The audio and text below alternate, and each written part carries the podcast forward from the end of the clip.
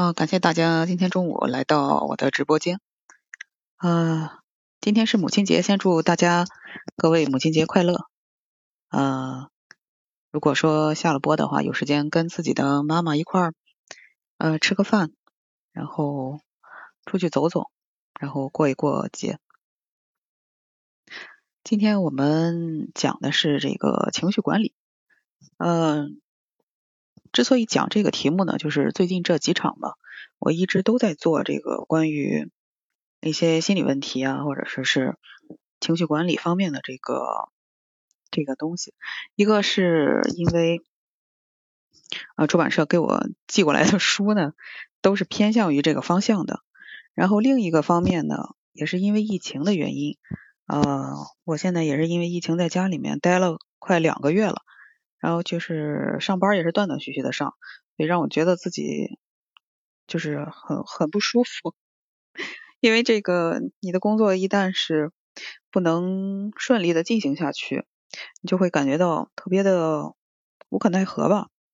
然后我自己呢也是一直想看能不能找到一些方法来让自己的情绪能够好一些。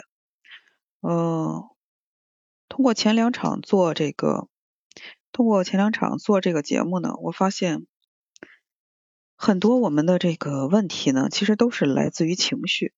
然后现在呢，做这个情绪管理也是一个特别重要的事情。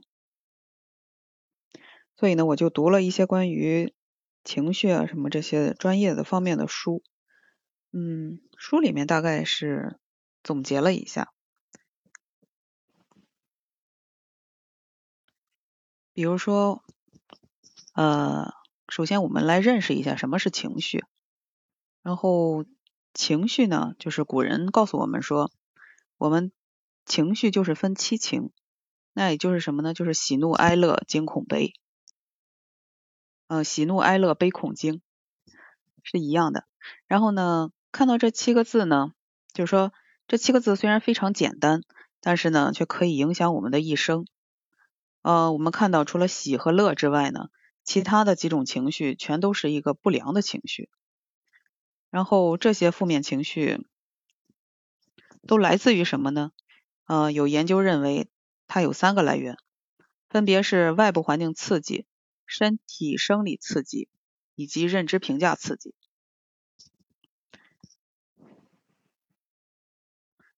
呃，先给大家就是说讲一个故事吧。说有一个年轻人，他坐着火车去上班，然后与一个素未谋面的乘客呢攀谈了起来。然后交谈了不到几分钟以后呢，火车竟然撞上了一辆汽车，然后汽车被碾压成了碎片。这个年轻人呢，虽然只是受了轻微的擦伤，啊，之后他就立即下了火车就回家了。然后几个月之后呢，年轻人突然参加了一个鸡尾酒会。然后见到了一个非常熟悉的客人，呃，两个人交谈一番之后呢，年轻人突然间就感觉非常的紧张，然后浑身不自在，就找了个理由离开了。后来他才想起来，原来这位客人呢，就是在火车上与他攀谈的那位客人。然后这个故事呢，就告诉大家，由于车祸的关联预示着危险，所以年轻人呢不由自主的就产生了联想。然后这个条件呢，就叫做情绪的条件反射，是一种综合的刺激。然后它包含了外部环境的刺激和身体生理的刺激。嗯，而另一种刺激呢，就是说是认知评价刺激，就是通过书中的语言叫做通过语言的预设，使人们不需要真实情感体验，仍然可以被刺激到。呃，然后这个其实说的是什么意思呢？就是说，人们有的时候会通过语言被别人刺激到，然后刺激到之后呢，就导致他的情绪产生了不安的现象。然后这个现象呢，常见于学校啊、职场啊、家庭生活中。然后比如说老师或者是长辈长期对这个孩子进行这个负面的评价呀，就会导致学习中的学生产生一种厌学的情绪啊。而在职场中呢，就表现为老板。对员工的侮辱性的语言，导致员工没有更加努力工作，然后反而是消极怠工。嗯，生活中的认知评价刺激呢，就更加明显了。比如两性在遇到对立观点时，本来是很理性的一个争论，但是因为情绪失控，就变成了相互指责、谩骂，就导致了关系的破裂，让小小的问题呢就一发而不可收拾。嗯，这是书中对这个呃情什么是情绪，他做了一个就是先给了一个定义，呃，然后不知道这呃朋友们有什么呃对这个有什么想法或者是感想，可以开麦聊一下。嗯，那刚好你做的这个节目是就是情绪的管理，其实是这样。我一直觉得就是人吧，他有这种喜怒哀乐的情绪是正常的，但是我们大多数人的话，经过岁月的洗礼，呃，慢慢慢慢会恢复于平静。尤其是年龄更大一些人，当遇上这个特别高兴，比如说升职加薪啊、乔迁什么，呃，一些非常高兴的事情，他不会说那么。过度的啊，就像我们这个小的时候，或者说我们还不是特别成熟的那个阶段的时候，那么哈哈大笑，真的是由心底而发的那种笑。嗯，他会多多少少会稍微的掩饰一些。那么，当同样的同理，他遇到这种非常悲愤的事情的时候，那么即使说再难过的事情，他下岗了，或者说他这个失业了，呃，不是，或者说这个什么什么亲人过世了，等等等等。那么这个属于是比较悲的一些事情了，或者说破产了。他遇到这样的事情的时候，他也没有说这么过度的去悲伤。其实这个也是在体现出一种情绪自我管理。我觉得情绪管理真正说能够做到说让我们这个不喜形于色，不悲伤于脸上，然后做到任何事情的话，不会说。特别夸张，呃，那么能够平稳的去度过的时候，那这个人代表也是相对来说成熟一些了。但是能够真正达到这一点的时候，我想这个一个人没有个三四十岁，至少甚至四五十岁以上都很难沉淀出这种这种这个情绪的把控和性格。所以，我们我其实我倒是觉得，就是嗯，该年轻的时候该经历的事情是要去经历哈。那么我们也不用说把这个。太过于这个高兴或者悲伤的事情全都表现出来，稍微也有一些这个掩饰，这个当然跟性格有关系。因为很多东西说是物极必反，其实也是跟我们情绪有关系的。我们遇到特别高兴的时候，哈哈开怀大笑，简直说天下只有我是最高兴的一事。那你不要你不要太那什么，不要太高兴的太早。很多老人不有这句话吗？你高兴的太早了，后边一定会有一些其他的事情给你反过来的。所以每一件事情都是有双面性的。我们在遇到特别好的事情，稍稍收敛一些。啊，那么在作为咱们中国属于传统社会来说的话，那么好事不出门，坏事传千里这种习惯也是。所以，我们遇到特别高兴的时候，稍稍收一些；遇到特别悲伤的事情，我们也不要说太过于说往心里去走，太过于悲伤。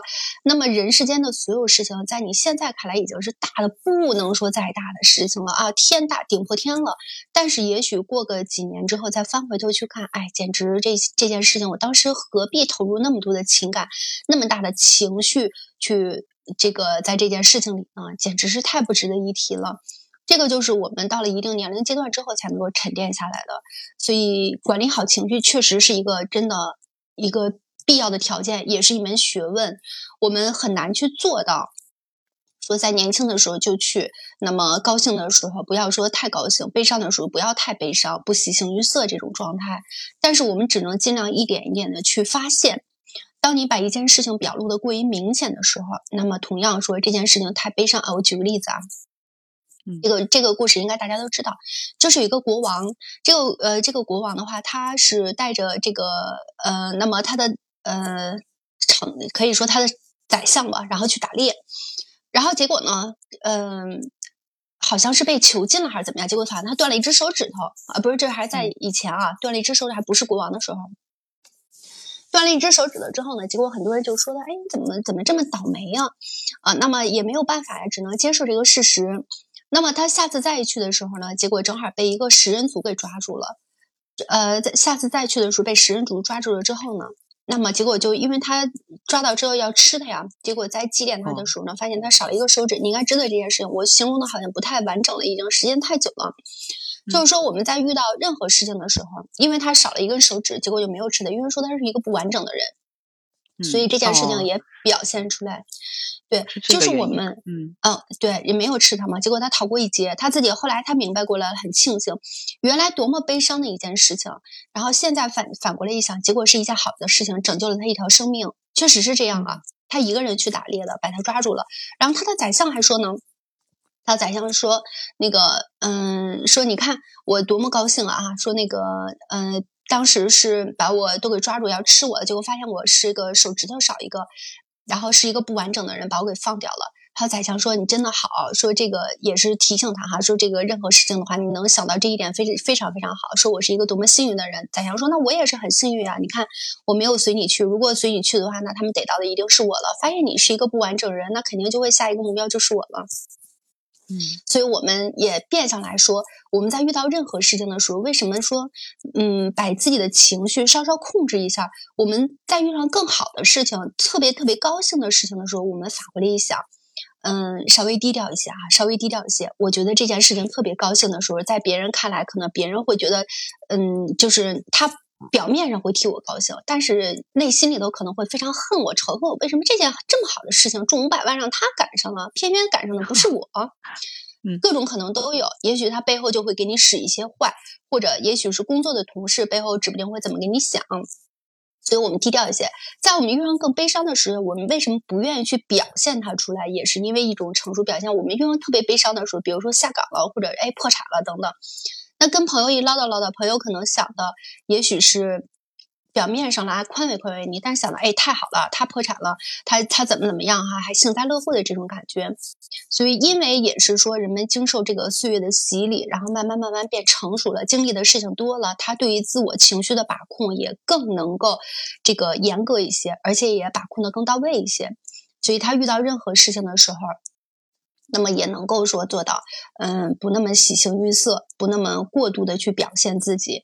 所以我们说，呃，在如果能做到这一点的话，当你这么坦然的去面对人生中的每一件事情，就去想，哎，这些事情都是我该去经历的。那么不管是好也好，坏也好，那么我都认真去面对它就好了。没有什么好的事情，没有什么坏的事情。就像我们遇到某一个人也是一样的，这是你人生中必必须该去经历的这一个过程。好，我就坦然去接受它。中了五百万，我也不过度的去夸张，这个是我命里本身就应该带来的这个财哈。他用这种方式给我表现出来了。那我失去了一位亲人，或者说破了产了，我们也不要说过度的。去难过什么的啊？那么该经历的事情就要去经历。如果要是能把所有的事情，包括你的这个情绪，能够就是你能够想到这一点的时候，就不会说在任何事情全部都喜形于色，表现的让人那么难以接受了。或者说我们现在再看过来，那个阶段简直是有点太幼稚了。所以说，情绪管理真的是一门很好的学问，我们能够做到非常少。你看我这样只是胡说八道了一通，但其实我也是做不到的。就我就是想跟大家唠叨唠叨，确实是这样。就是遇到特别高兴的事，我也会表现出来。但是后来翻过去想想，我当时为什么表现的那么高兴，那么激烈呢？结果。当遇上特别悲伤的时候，我也会哭一鼻子，也会很悲伤。但是翻回头就再一想想，我何必又这样呢？所以都是有这么一个过渡的，但是尽量去把它做到，哎，更好一些，更平稳一些。呃，那么我们一点一点去成长吧，反正一点一点去学习，就是这样啊。我又哪句话说错了，不要介意啊。啊，好，我觉得悠悠小姐姐说的非常好。呃，我觉得你是一个可能是情绪管理应该做的很到位的一个一个朋友。因为你刚才我通过你分享的这个故事也好，还是你的这个说的这些话也好，我觉得可能比较印证了那句话，就是“塞翁失马，焉知非福”吧。有很多事情，就是并不是说我们表面看上去那样，它有可能会，有可能就是我们当时看上去是一个不好的事情，也许看的比较表面化，但事后呢，就像蝴蝶效应一样。它所带来的这个结果，呃，未必一定就是一件坏事。呃，同时小姐姐说的是一个，就是我们高兴的时候不要特别高兴，然后悲伤的时候不要特别悲伤。我觉得这可能是代表了一种一种一种态度吧。呃，但其实怎么说呢？因为这个，我是感觉，如果说呃高兴的时候我们就压抑着，然后痛苦的时候我们就。哦，看子月开麦了，你是有什么样的想分享吗？还是？就是刚才听了这个小姐姐说的这些，确实是很有道理，包括之前你前面分享的内容，我都觉得很有道理。但是我一直有一个疑惑，所谓的情绪管理，难道就是情绪控制吗？我对，在我看来，所管情绪管理就是当收则收，当放则放，而不是说让自己的情绪长期处在一种压抑的状态。我们古人不是就把人分为三种嘛？性情中人、礼教中人、官场中人。其实我个人比较欣赏的是性情中人。嗯，包括咱们在历史上也有很多名人，包括像孔子，他都不仅仅说是。你要把自己一直摆在一个圣贤的位置上，一定要把自己的情绪完全的收在心里，不要发出来。我记得曾经看过一个关于孔子的故事，就是有一个人去拜访孔子，然后孔子非常骄傲，不想见他。那如果按照这个是控制情绪的这种这种思想的话，应该是说啊，那我我这个情绪是负面的，他我做的不对，我应该还是要见一见他，是不是要这样子才想更符合一个圣贤的做法？但是孔子当时就是，你去给他的弟子说，你去给把他打发走，就说我生病了。结果呢，他前面人刚传完话，他在后面就弹琴唱歌，等于说就是坦白的跟你说，我就是不想见你。这是不是他他把自己的情绪完全就表露出来？我反而觉得这种这种更真实、更真实、更可爱。我觉得我认为的情绪管理应该是，嗯，可以让自己的情绪处在一个。让自己舒服的状态里，而不是说随时可以随时崩溃了，嗯，难以控制了这种状态。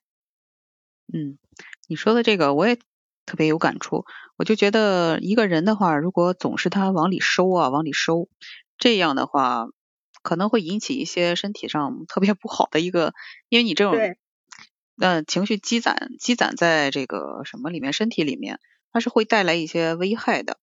呃，然后我也特别欣赏你说的这种性情中人，因为我平时是一个怎么说呢？我是一个那个呃，就是说唱音乐的爱好者吧，可以这么说。呃，然后这个我们在这个就是这些爱好里面吧，爱好这个圈子里面吧，大家常说的一句话就是 keep real，意思就是说有话直说，然后你是什么样的人呢，你就表现出来。所以我通常情况之下呢。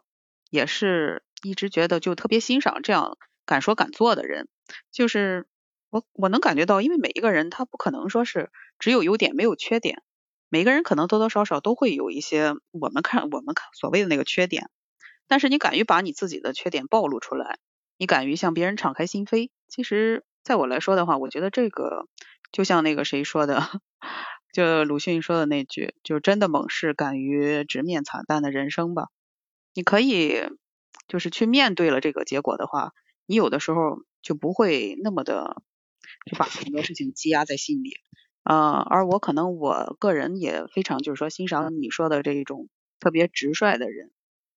我我是觉得就是情绪情绪管理，它应该是一种收放自如的状态。嗯，如果是过分的压抑自己的情绪，就是把自己的情喜怒哀乐都控制在一个。自己觉得可以度量的范围内的话，那其实是活得相当累了。也可能是我，我确实因为我自己是一个情绪比较情绪化的人，高兴的时候我觉得就要充分的高兴，伤心的时候我就大哭一场。嗯，这个事情在过去之后，其实不会带来太严重的后果吧？至少我至少不压抑。嗯，对，至少你自己就觉得很痛快吧？对。当然了，如果说这种过分的发泄情绪会伤害到自己的身体，或者是给周围的人带来困扰的话，那我觉得在这种情况下是应该控制的。嗯，对，那这个度的话，可能就是我觉得可能稍微难把握一些。呃，因为到底是就像刚才那个谁小呃，刚才悠悠姐姐说的是那个一样，有可能你觉得你在你的这个度里面收着嘞，但实际上可能对方觉得你已经。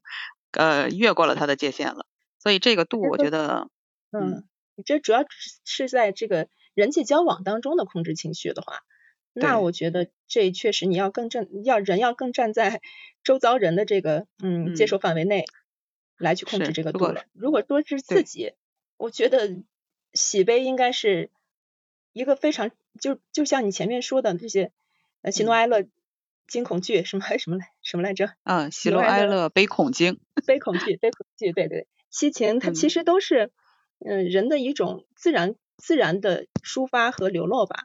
如果是情绪，如果一个人没有情绪的话，那其实就像机器一样，是有点可怕了。对对，我也是这样觉得。昨天正好跟那朋友就是说，就是聊这个影视的话题嘛，然后聊到这个，呃，一个人就是说，如果面对感情的话，他会不会做的过于冷漠这个问题？我当时其实有一个想法，就是觉得，如果一个人他情绪管理做的非常非常的好，他很多很多事情都这个什么。很多事情都都特别特别能控制住的话，那其实这个人他在某种程度上就会变得非常可怕。就如果说，假如嗯，假如我去跟他交往的话，我可能多多少少我会内心多少会有一些恐惧。呃，但这只是我个人的一点想法，并不是说这样的人做的不好。其实这样的人他可能真的就是很努很努力，然后很能控制住自己。嗯。你说这个，我我其实也是有些感受的。嗯，我也我也比较，我觉得我我我更喜欢接跟这种嗯性情比较能看得出来的人接触。好的，我看麦上有两位朋友，他们都开麦。呃，好，啊，你好。哎，你好，主持人。哎，我我就听了你们之前的发言，我觉得挺有意思的。然后我我我也。说一下自己的这种根据自己的自己的经历，还有对对情绪的看法吧。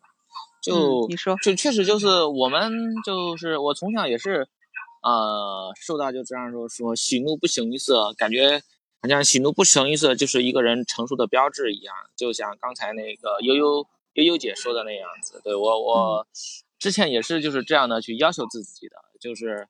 啊，因为我是一个男男生嘛，都是说男男孩子就要成熟嘛。那成熟的标志就是什么呢？做事要稳重嘛，然后要喜怒不形于色嘛，然后，嗯，不能特别的快乐嘛，对不对？然后，嗯，然后我也确实是这样要求自己的。然后，呃，我的感受是，如果我那样的话，我过我我过得并不快乐，这是第一方面。然后第二方面来说，就是其实这个东西是。比如说人的成熟啊，或者我觉得这个没有一个一个标准的哈，这个是社会对一个人的要求，就是啊，就是就是人人的情绪其实肯定是分成分成分成两个方面的，就是一方一一个一个方面是你展示给别人别人看的东西，另一个方面是你展示给自己看的东西，就人肯定是有这个两面性的，而你展示给别人看的东西，别人肯定。会希望你是一个情绪稳定人的人，比如说你在工作中，对不对？你你在工作中，你一会儿你哈哈大笑，哦，一会儿你感到哎你很难受啊，那你工作可能就没有办法进行了。所以说，就是从社会对我们要求上来说，我觉得这个东西，呃，也是很正常的，因为社会有它自己的运行的一个逻辑，所以他就要求我们的情绪哎比较稳正稳重，然后这样这样的东西，然后领导哎才会把这个工作更多的去交给你。啊，对不对？啊，但是但是但是怎么说呢？啊，但是我我觉得这种这种东西的话，你还是要要分开的。就是你，呃，虽然你要明白这是这是社会对你的要求，但是你自己其实你要把你自己的情绪释放出来的，就这一点也是很重要的。你不能说，啊，就是说我就像刚才那个苏子月说的那个孔子的那个那个例子啊，孔子他竟。我还是第一次听说孔子变成了一个性情中人。哎，在我的印象中，因为孔子给我们讲学的《论语》，一一直都是让我们叫做圣贤之道啊，感觉孔子就像一个圣人一样。哎，结果你看孔子在私私底下，他完全不是这个样子的，对不对？哎，我觉得这个也是挺挺有意思的。我就觉得，嗯，你在私下里面的话，你还是要把自己的情绪尽可能的去释放出来。我觉得人的情绪也是很重要的。如果你变成了一个，啊，跟别人都完全一样的一个人，那那那那你到底是谁呀？是不是？就是这样的一个一个东西吧。然后我自己还想说，就是我之前在谈谈谈恋爱的时候，啊，那我也是，嗯，就是确实在谈恋爱中有很多的情绪。嗯，然后我那时候，嗯，也是想给对方留下一个更好的印象吧。就是很多的情绪其实我不愿意向对方去释放，因为我觉得这样可能对两个人的感情不太好啊。但是最后就就分手了。然后我的反思就是，嗯，你在你最亲密的人面前，尽可能的要成为一个性情中人，因为你要跟这个人过一辈子，那你永远活在这种戴着一个假象的一个面具。这样在压抑中跟那个人去过一辈子吗？我觉得你不会这样这样去过的。这样的话，你跟那个人不会长久。啊，我觉得情绪它是，我觉得还有一种成熟的标志就在于你要忠于你自己的情绪。你心里面有什么话，你敢于把它表达出来。你拥有一种，你可以去说，啊，我用一种好的表达方式，但是你最终你还是要把它表现出来。我觉得这也是一种成熟。尤其是你在两个人的感情中，而不是把自己装装成一种，嗯，很成熟的，就是那种社会上很成熟的样子。我觉得这样其实并不好。而且你看现在其实心理疾病那些抑郁症就很多，其实也是跟我们的这种文化有关系。我们的文化就是啊，就是要要去压抑自己的情绪，让变成一个更社会这样的一个人吧。就你看。看西方的电影或者跟外国人接触，你就觉得啊，老外好像到五六十岁了，看起来还是都很不稳重的样子啊。我觉得这个东西，嗯，怎么说呢？如果跟文化有关系，但是，啊，我还是希望着说，尽可能呢要把你的情绪要注意一下这种这种这种释放。然后至于说这种情绪的管理的话，嗯，我觉得就是还是两个方面，一方面就是呃，你你你你需你要不能在所有的人面前都去释放你自己的情绪，比如说你在同事面前去释放自己的情绪，肯定就不太应该了。我觉得这是一种管理，但是另一种管理的话，就是你还是要把这个情绪在要学会去释放自己的压力，你学会要跟自己最亲近的人展露你最真实的自己，表现你最真实的自己。我觉得这也是一种。一种一种一种控制。好，我说完了，谢谢主持人。啊，好的好的，谢谢。我觉得你说的这个确实我非常赞同。呃，因为什么呀？就是我刚才也是和子越提到的这个问题。呃，如果说咱一味的就是压抑我们的这些情绪的话，那这个情绪有的时候它并不是说你啊啊哈哈大笑啊哈哈小哥哥，你要是想说的话，你就先开麦说就行。嗯，因为我在外边可能有点吵，我是觉得，因为我我就属于那种喜怒于形的人，收不住自己。但是我觉得我不是个性情中人，我不知道这个两点哪有矛盾。但是我是特别佩服这个情绪管理比较比较厉害的人，因为这个情绪管理，我是比较同意苏子月的那个观点。情绪管理不是让你压着叫情绪管理，情绪管理牛的人，人家是收放自如。而且是这些情绪，你觉得刚才您说的可能是书里边写的，说这个除了喜和乐，其他的情绪都是都是不好的。但是我觉得有的时候也未必，比如说，就比如说你这个悲伤的情绪，你在适当的时候，如果能把它表达表那个控制的表现的恰当好处的话，反而能增加就是别人的这个同情心或同理心，然后能让你去想达到的目的更容易去实现。如果对于你的目的来说，这个情绪它不一定是坏的，是吧？可能就是对你说的为了帮你达到目的吧。所以说，我觉得这个情绪管理就是收放自如的管理，并不是压抑的。然后咱们的那个东东小朋友应该年龄不大，他的这个观点，他刚才说那个情绪不能释放，所以他导致他不快乐。我觉得这个快不快乐和情绪释放的这个控制的这个关系不是说特别大，你的。你不快乐的根本原因是让你情绪变得压抑的这个原因，并不是说你压抑的情绪的这个导致的你不快乐。而且像那个他说的两个人在一起，然后这个情绪啊都要释放出来，那样的话反而会增加矛盾的，并不是说你收着就是装就是演。但是如果两个人的情绪都特别激动的时候，一方不去收着一点儿，你觉得这个后果是什么样？是吧？反正我个人的一点观点吧，就是那刚才大家聊的，其他的，呃，也没什么说的。我在外边可能也比较吵。哦，没关系，您说的很好。对，就您说的这个什么，呃，您就是说除了喜和乐之外的话，嗯，好的，你你，我看东东开麦了，嗯。哦，我我我我想说的就是，嗯嗯嗯，就是还还是想那个刚才那个哈哈说的也也也也挺挺有道理的，就是，嗯，我是觉得哈，就是这个跟跟我跟我的我其实，呃，我不是小朋友，说是第一个啊，我我年纪也不小了，然后第二点就是说，哦，我就是说那个东西就是情绪，它有时候它不能把情绪当成一个。呃，这个情绪是好的，比如说，这个情绪是坏的。我我觉得我我比较同意你刚才说的，就是情绪没有好坏嘛。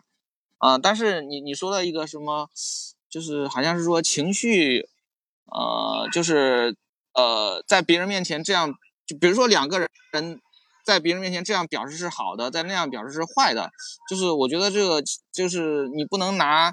最后的好坏来来作为一个评价情情绪的好坏，我我我就觉得，比如说拿一个两个人的关系吧，就是你在那一刻的时候，呃，你去，呃，就是虽然你们两个会分手，但是你你把你自己该表达出来的都表达出来了，我就觉得，即使分手了，也也没有什么特别多的问题，就是可能你们两个人真的不合适。这个就是为什么谈恋爱的时候说。不要太情绪化嘛，就是就是这个，有有可能这个男生经常跟女生耍脾气，或者女生跟男经常跟男生耍脾气，这样的话，久而久之会积攒很多小矛盾的。而且说，将来一旦有其他人介入有对比的话，这个就会很明显。谈恋爱不，这个也不可能的。嗯，但是说，但是确实是啊，就像刚才您说的，我最赞同的一点什么？当今的社会要求大家来控制情绪、压抑情绪，这样你才能表现得更成熟。包括像刚才您说，在职场当中，确实是越能沉得去的、越能沉得住气的人，领导才会把越重要的工作岗位安排给他，并不是说这种呃喜怒于形，然后又特别性情冲动这种人，你觉得领导会把重要岗位安排给他吗？有可能会把适得其反，把事情办砸。虽然大家在生活当中都比较喜欢这种那个性情中人吧，因为好接触，不用。不用过多的去考虑他的想那个感受和想法，你说错了，他马上给你表现出来，会立刻有反馈。你不知道他就是他，即使不高兴，当时你就知道不高兴，你可能立刻把这个事情有缓和的去那个那个那个挽回回来。但是情绪控制的特别好的人，你跟他在交谈起来的时候，你会特别累。所以就是因为他太收着了嘛，所以说。大家比较喜欢那个性情中人，但是性情中人真正在这个，在咱们现在这个社会当中，他并不吃香。就是做事这样，做事的时候是要要控制，但是在自己的生活当中的时候，我觉得可以真性情的这一面可以更多一些。对我，我比较同意这个观点，就是亲密关系，你跟你的谈谈的女朋友和和和你在公司里面是不不能拿同一个标准来衡量的。就我觉得你还是在自己的女朋友面前展示你最最真实的那一面。你有什么问题你就跟他提，我觉得这样更好。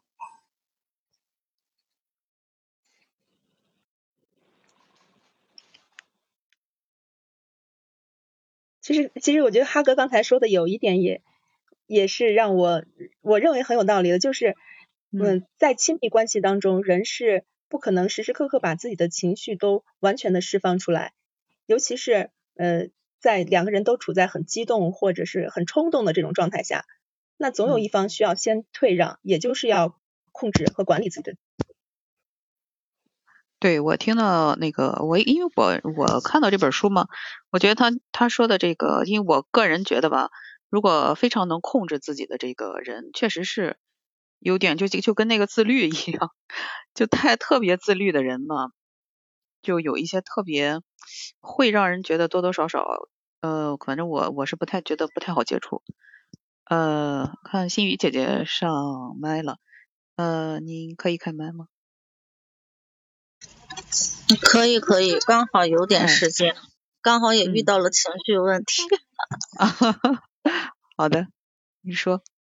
对对，我是这样，就是我我们班不是孩子是国际学校嘛，就是突然转来一个学生，然后因为我们前段疫情被封了，就是说是他刚转来，其实我们是没有太在意的，但是就是一开学，这不开学这上了两周，我孩子就中招了，就他是那样，就是这个孩子很强势，但是他在班里什么都不是，也不是班长，然后他就要管着你，什么事都得听他的。然后中午吃饭呢，他问我孩子要肉吃，你知道吗？就是必须多给他一块儿。然后几个孩子都得给，然后你不给的话吧，他就欺负你，就不跟你玩儿。然后他不跟你玩不要紧，他还联合别人，然后不跟你玩儿。那你给我个。后来我就觉得怎么这么严重？一开始孩子跟我说，我就觉得很诧异，我觉得是不是你和他有矛盾了？然后孩子带了很好的这个，就是买了一些亮晶晶的这种学习用品，一般是他们有小闺蜜，就一次买三份，他就会去分。结果这个孩子来了之后就变了，就是他把我孩子的全都没收到他那儿去了，然后他去分。爸，那你要就是就很强势，你知道吗？甚至有有一次。孩子呢，就是呃上外教英语课，他们要组团，然后去填一个这个人，比如说这个人的 body 呀，就是说是跟他的脚啊、头呀，用什么字母来表示，还有骨骼，就是你是以组的形式来做，他就不让我孩子填。然后我孩子的闺蜜呢，就是就是那种很弱小，就是眼巴巴的偷偷的递给他水彩笔，然后还被他抓着了，他最后把笔也没收了。哎，这个当。对这个。嗯，你说。然后我了解到之后，因为因为我孩子和他是隔着十万八千里的，因为他有他自己的组织，就是我们之前是从刚进校已经三年级了，就他们这三个女生玩的特别好。那么老师呢也不排斥这种，说是只要不影响学习，就是上课不交头接耳，那么可以允许他们这个小团体。那么他们一共就十九个班，一共就十九个孩子，就他们这三个加一个，嗯，十八个了，好吧，就一个男生，这不就在一起了吗？怎么又少一个？你等一下，然后出现了这个孩子，你知道，我就焦虑了，就是我孩子完全是这一周时间回来哭了三天。对，我觉得你说这个就是是另外一个维度上的问题。我突然间想到，就是刚才我觉得。如果说，因为咱们都就是说，我和子月说的那个问题，可能我们多多少少都比较欣赏这种性情中人，但是有的时候就变成了一种什么问题呢？这个这个性情如果太放纵的话，就有可能会产生一种过越界的这种问题。你像你说的，你形容的这个孩子，他就是有一些变成了把所有的这个情绪全部都外放了，而且这个外放已经影响到了其他人，甚至于说。嗯，我们看到有一些那个校园暴力啊，或者是这种问题，就是因为这些孩子他们就不收着自己情绪，是把所有自己的情绪都强加给了别人，然后导致了别人就是变成了一种情绪，就甚至于说是情绪暴力的受害者吧。我我感觉是这样。但是孩子就是很软弱，他去找老师，跟老师说，试着说，那你应该自己学会，你尝试着去反击。结果孩子就是不允许，就是反击了一次。结果你知道他干嘛？他发作业，他把我孩子作业本扔到地上，用脚踩。软糖放软糖嘛。踩完了之后再给他。然后当我知道这个事情的时候，孩子那天回来跟我说，我就疯了，我直接就找到他们班那个，就直接找到他们班去了。然后老师说让我冷静，冷静再冷静，我就真的是控制不下。对。他这种就是属于这个，就是我感觉这孩子就属于另外那个孩子就属于情绪呃过度了，就过度的激那个怎么说呢？他太过于不收着自己了。如果是这种情况之下的话，确实会影响到别人，而且老师在这方面的话，应该是对他进行一个疏解。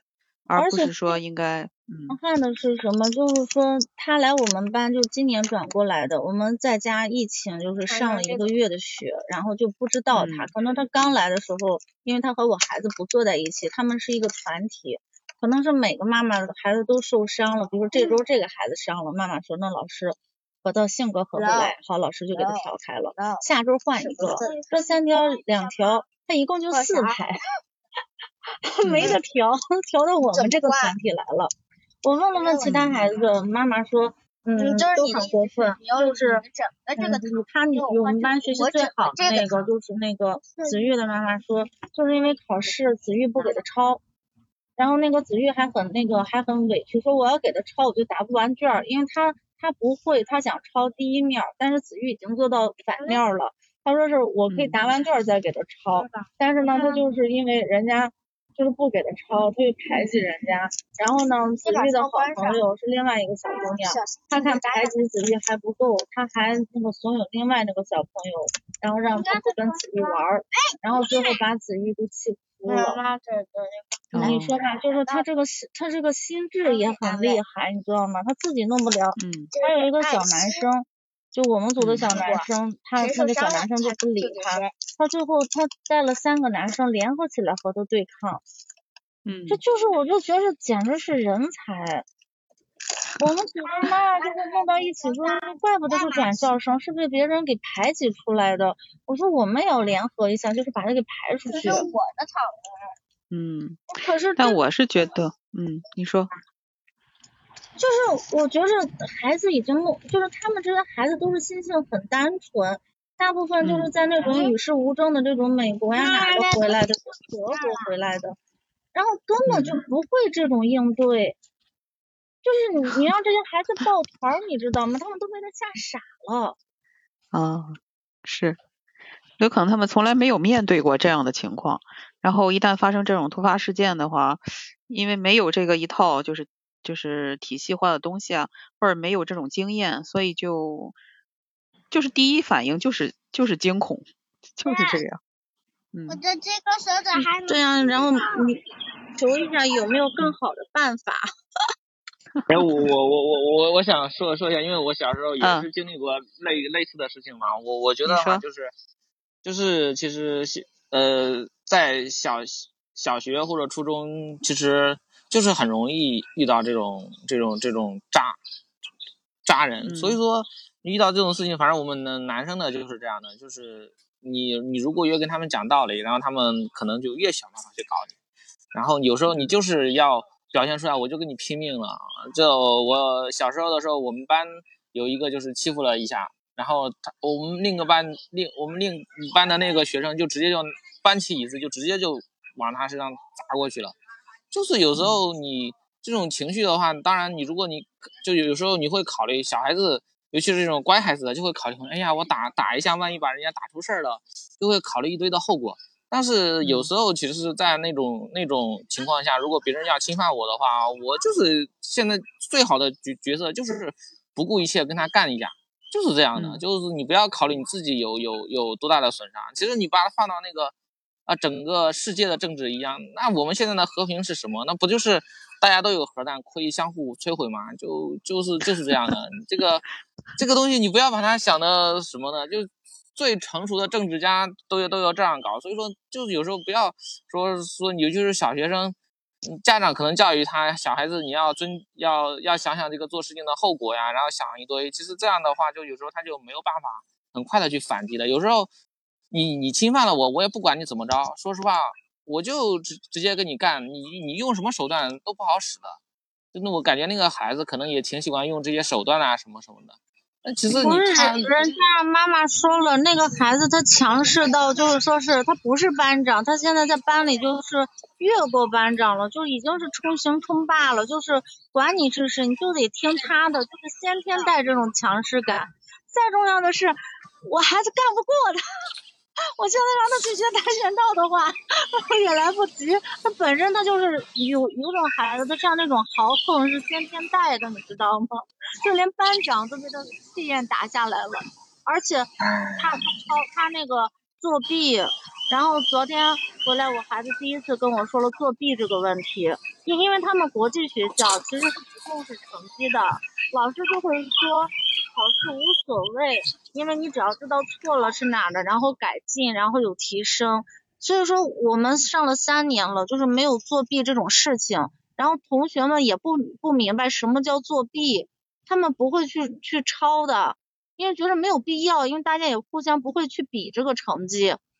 但但是这个孩子来了之后听写英语，然后我孩子说：“妈妈，你知道吗？我们班有第一个作弊的。”然后我说什么叫作弊啊？他就说他把英语单词抄在手上，然后呢老师听写，然后结果被老师逮到了。写遇到不会的，他直接翻书抄。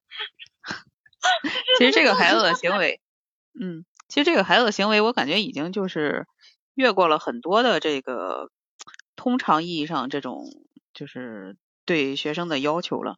他已经是一个过界非常严重的一个孩子了，可能多多少少我们就是可以把它归为那个问题儿童这个类型里面。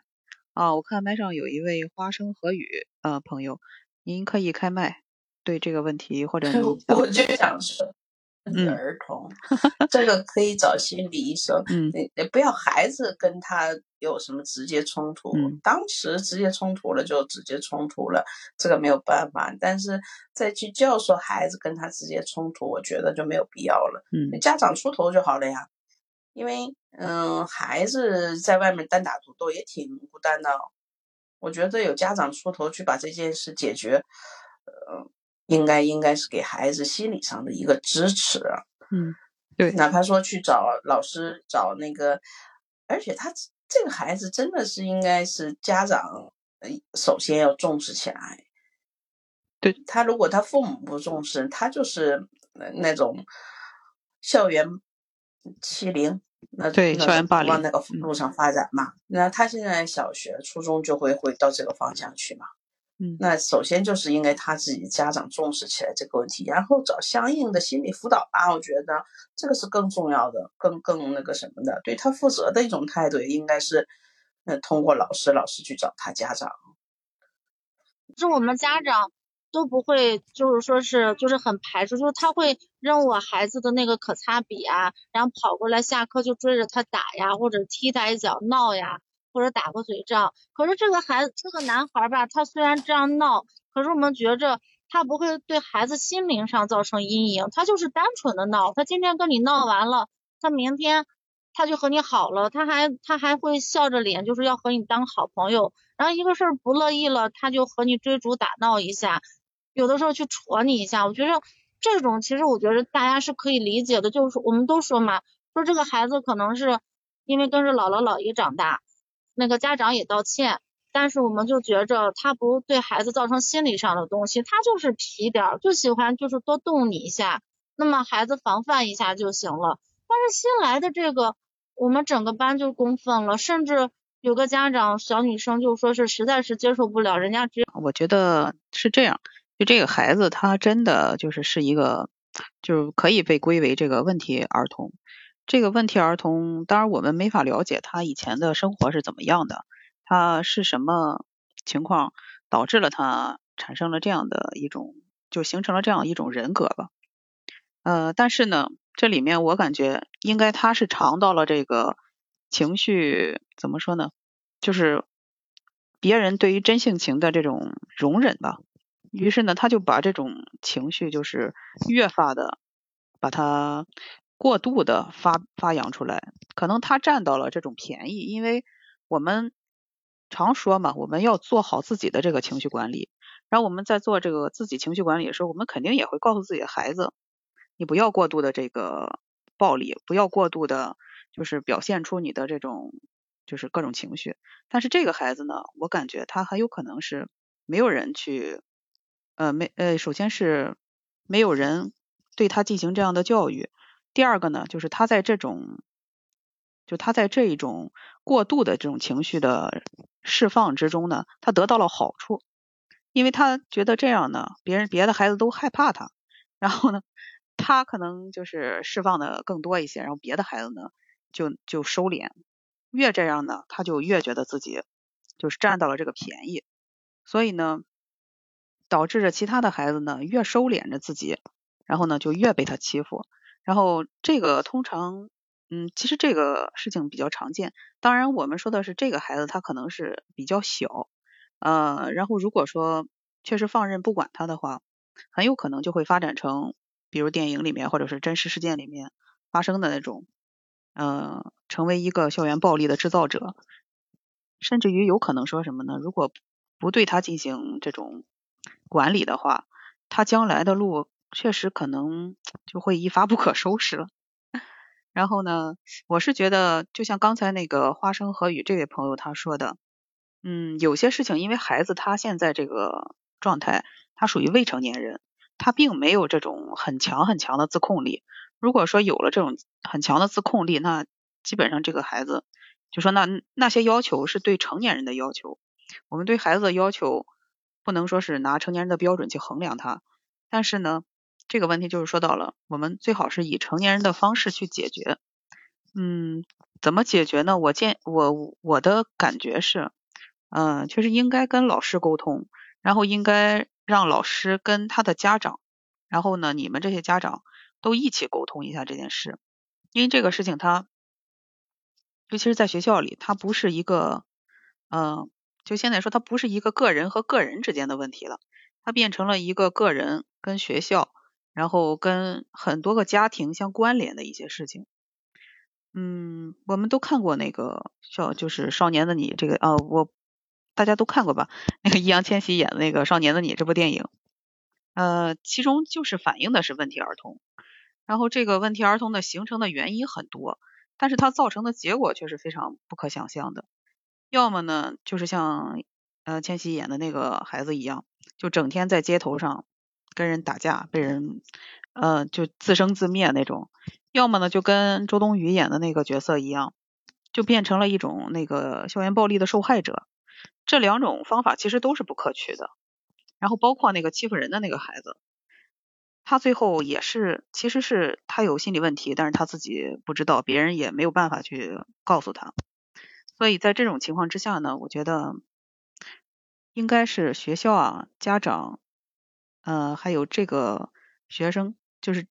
其实三方是应该谈一谈的，从根本上去找找，到底是他真的是性格上有问题，还是说是他某些方面，嗯，就是是跟同学处不来，还是说他从这里面真的是占到了便宜，呃，然后这个孩子就觉得，哎，就是我就以这种方式。去处理，嗯，去面对，我就能得到更多的好处。我觉着是家庭，因为我我今我昨天知道这个事情之后嘛，我昨天晚上就给我们这个家长开了个会，因为我也是家委会的，我就说，我就问他们，我就说这个事情到底是我们家瑟琳娜有问题，还是他有问题，还是两个都有问题？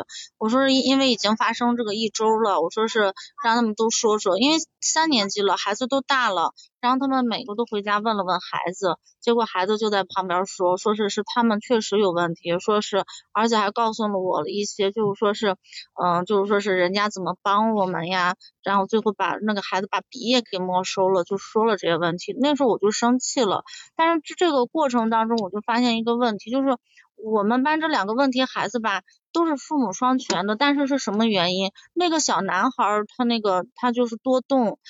但是老师说他多动，他有个好处，就是说人家上课不听，但是他不影响他不影响学生，人家打闹全部都发生在下课，那么下课时间短，一打铃他就停止了，所所以说就是说是我们还是能够谅解的，嗯，但是他就是爸妈不管，就是放给姥姥姥爷带，然后结结果你知道就是刚来的这个小孩吧，你知道他这个精神层面是有问题的，他就会。怂恿孩子问我们孩子说是，哎，瑟琳娜那个谁谁谁，他是不是没有爸爸妈妈？然后我我我们问说为什么呀？他说因为他都是姥爷来接。你看这种这种关注点，我孩子上了三年学不知道这个事儿。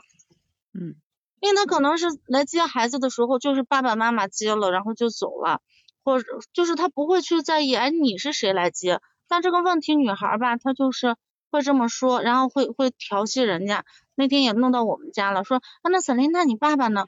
然后瑟琳娜那天就喊说爸爸你来接我放学。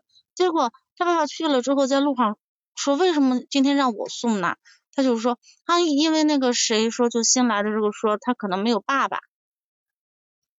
然后我我就觉得这个孩子你知道我都不明白他的这个情商在哪，就是他的这种思维已经超越我们。正常孩子的这种想法了，他爸回来跟我说，怎么突然间这个样？说上了三年学没有遇到这种问题，然后那个一个朋一个一个和他在一个院儿里的那个同学嘛，就跟我们说，说这个孩子的父母是很奇葩的，就是他父母都是还在，就是说是又不是不在了，但是他母亲就跟他说，他从来不跟这个孩子睡在一张床上，这个孩子从出生之后，就是说完全就是。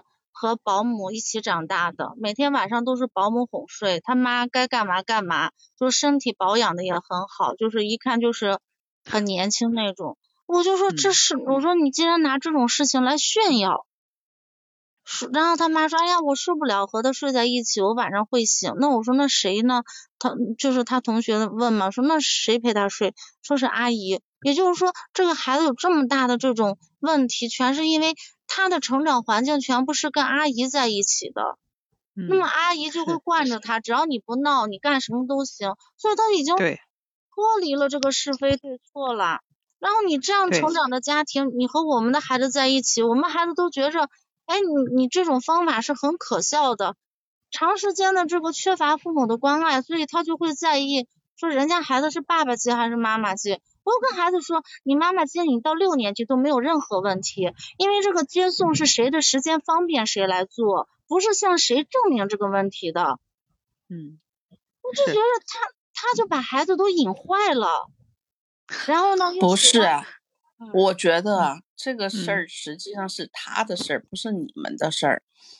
你们应该给孩子做呃解释清楚，这世界上有很多种孩子，不见得就是每个家庭都是这么完美的。那他家庭不完美，你也没办法，对吧？你也干涉不了他。你也不能让他妈妈现在再去给他关爱，人家父母就认认为生了孩子他就是个生孩子机器，生完了就结束了，再也没有他啥事儿了。家里有保姆，保姆就可以给了。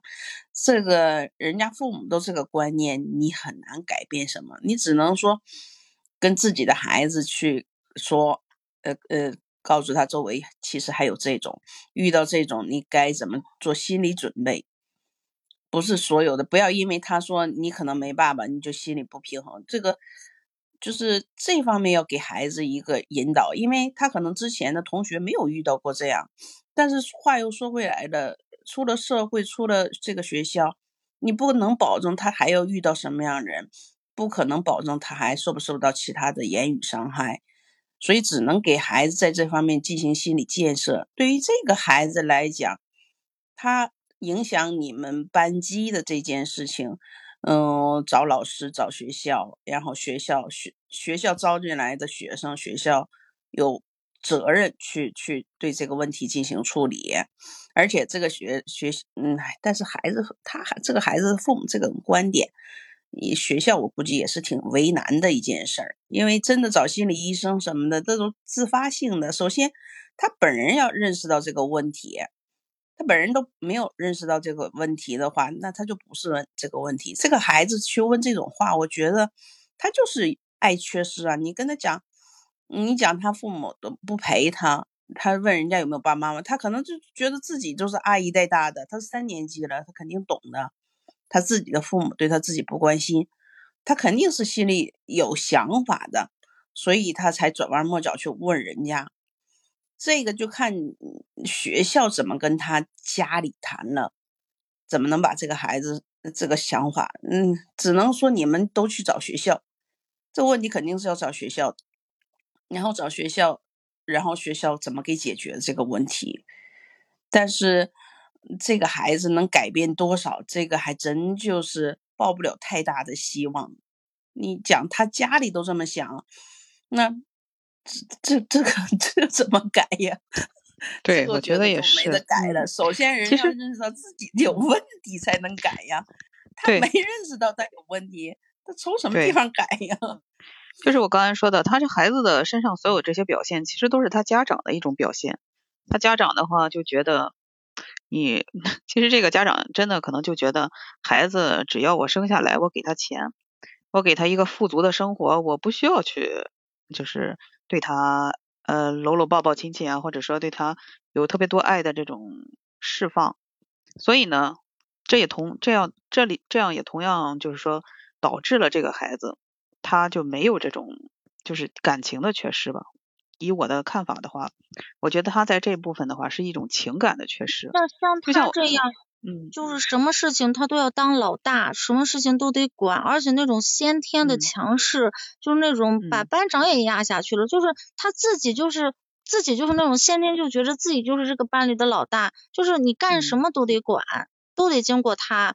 我你说这种情这这么强势的孩子，他是以什么样的这种家庭塑造成他的这种性格呀？我也很纳闷儿。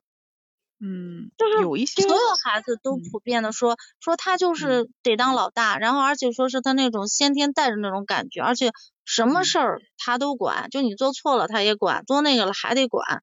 然后你要是不和他一帮的话，他就故意陷害你，然后故意给你把这个分儿给你减了，就这样。有的孩子他其实是怎么说呢？为了引起别人的注意吧。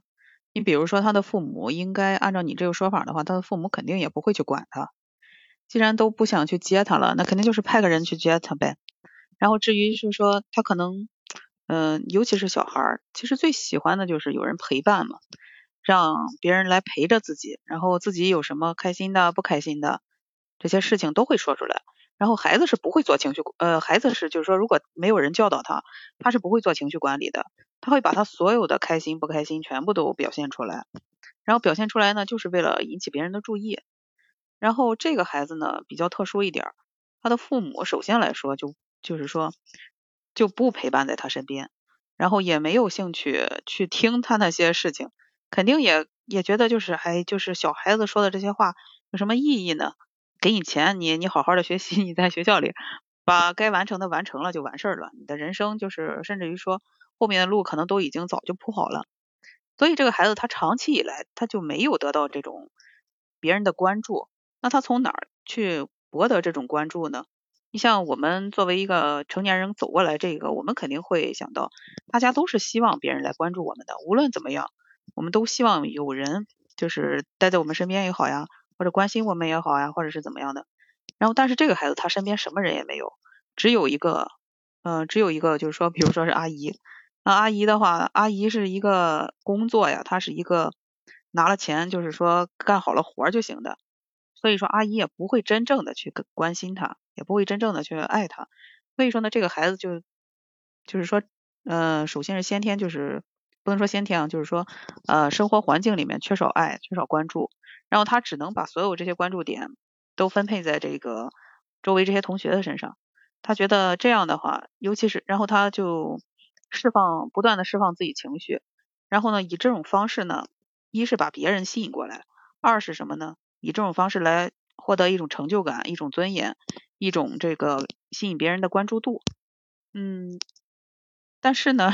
但是呢，就像你说，他长期这样下去的话，确实就会进入一种问题儿童的这种状态，好一些。但但是像他妈说的，就是连睡都不跟他睡在一起，那那你说这个母亲对他的关爱能有什么？就像你说的，哎，确实是用钱来解决，因为我们那个疫情的时候，我们给学校给上海捐物资，像孩子们基本上就是一百二百的捐，这孩子一下过去拿了六千块钱。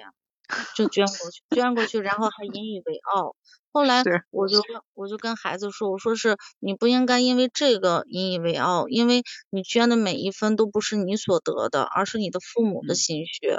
所以说你这个你这个立足点不对，但是那个孩子就就觉得他是最牛的，然后最棒的。他家庭教育确实是有很大的问题。他你说的他这些点全部都是他父母给他灌输的。尤其他他在这个年纪的话，他所接受到的这些东西，确实很多东西都是来自于父母的。呃，这个部分的话，我觉得可以单独，比如说，可教育教育部分的这个问题，可以单独再再再开一场，嗯，或者单独聊聊，嗯，啊，嗯，好吗？嗯，好嘞。那这样今天的时间我感觉也差不多，通过大家分享的这个。故事和这个真实的这些生活中的案例来说，其实我们能看到情绪这个东西，它本身就是与生俱来的。我们每个人都带着这个情绪，呃，但是听听那个谁，就是尤其那个哈哈小哥哥他说的一个事情之后，我觉得确实他对我，呃，他有一点是说服了我的。他说：“这个就是除了喜乐之外，其他的那些被归为负面情绪的这种情绪，也是一种情绪。它并不一定真的就是一种负面情绪，它只是我们天生就具备的。嗯，而要不要对它进行管理呢？呃，作为一个成年人来说，我觉得管理是必要的，因为我们毕竟活在一个社会群体之中，我们不可能是一个人独活着。然后，如果我们呃，如果我们在私下里面自己相处的时候，自己一个人的时候，其实可以很快乐，就是或者说不，呃，应该说是可以，就是很释放自己。呃，但是在这个群体的面对群体的时候，我们还是应该对自己进行一个管理。呃，并且说，如果说我们不进行，不对自己进行管理。而且我们也不对我们的下一代进行管理的，呃，这种做好这个情绪的管理的话，那就会产生一很多很多的这种心理问题，呃，所以呢，就是建议大家吧，平时一是修身养性吧，二是多多给自己的孩子就是往正确的方向引领他。嗯，好的。